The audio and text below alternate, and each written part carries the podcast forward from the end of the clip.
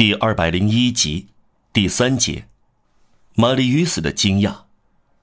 在几天内，玛丽与斯是库菲拉克的朋友。青春是创伤愈合迅速的季节，玛丽与斯在库菲拉克身边自由呼吸，对他来说是新鲜事。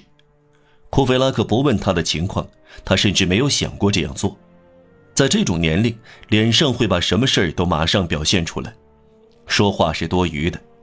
有这样的年轻人，可以说他的脸在喋喋不休，彼此一见面就互相了解了。但一天早上，库菲拉克突然问他这句话：“对了，你有政治见解吗？”啊，马吕伊斯说，几乎感到被这个问题得罪了。“您是哪一派的？”“波拿马民主派。”老鼠放心的灰色调，库菲拉克说。第二天，库菲拉克把玛丽与斯拉到木赞咖啡馆去，然后他带着微笑对他耳语说：“我应该让您走进革命。”啊。”他把玛丽与斯带到 ABC 之友社的大厅里，介绍给其他朋友，小声说了一句简单而玛丽与斯听不懂的话：“一个学生。”玛丽与斯落入有才情的人的马蜂窝里。再说，尽管沉默寡言和庄重，但他既不缺少翅膀，也不缺少遮针。玛丽·与斯出于习惯和趣味，至今一直孤独，喜欢自言自语和个别交谈，对周围这群年轻人感到有点惊奇。各种各样的首创精神同时吸引他，又争夺他。所有这些无拘无束、变化不定的思想乱窜乱动，使他的思想旋转起来。有时在混乱中，他的思绪走得这样远，很难再找回来。他听人谈论哲学、文学、艺术、历史、宗教，方式出人意料。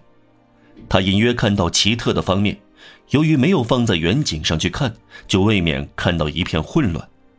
他离开外祖父的观点，转到父亲的观点上来，自以为确立了观念。如今他不安的，却又不敢承认。怀疑自己没有确立观念，他观察一切事物的角度开始重新变动，犹疑不定使他脑中的全部视野晃动起来，内心骚乱是很奇特的，他几乎感到痛苦。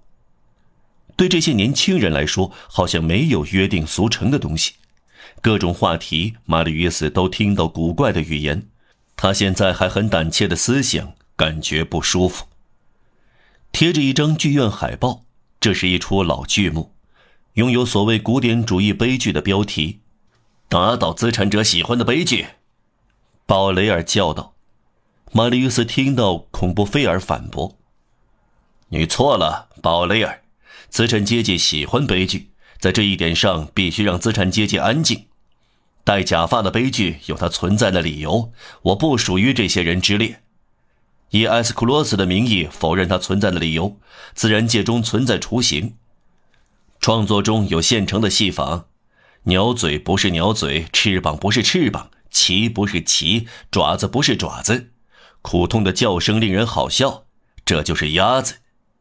然而，既然家禽与鸟类共存，我看不出为什么古典主义悲剧不能与古代悲剧共存。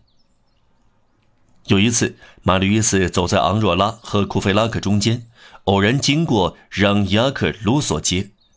库菲拉克拉住他的手臂：“主意，这是石膏窑街，今日叫做让雅克卢梭街，因为六十年前一对古怪的夫妇住在这里。这就是让雅克和泰雷斯，他们在这里不时生孩子。泰雷斯生出来，让雅克把孩子送到孤儿院。”而昂若拉指责库菲拉克，在让雅克面前住嘴吧。这个人我很赞赏，他否认了自己的孩子，不错，但是他过继了人民。这些年轻人都不说“皇帝”这个词，只有让普鲁维尔有时说拿破仑，其他人说波拿马，昂若拉称为布奥拿马。马吕伊斯暗暗奇怪，智慧的出门。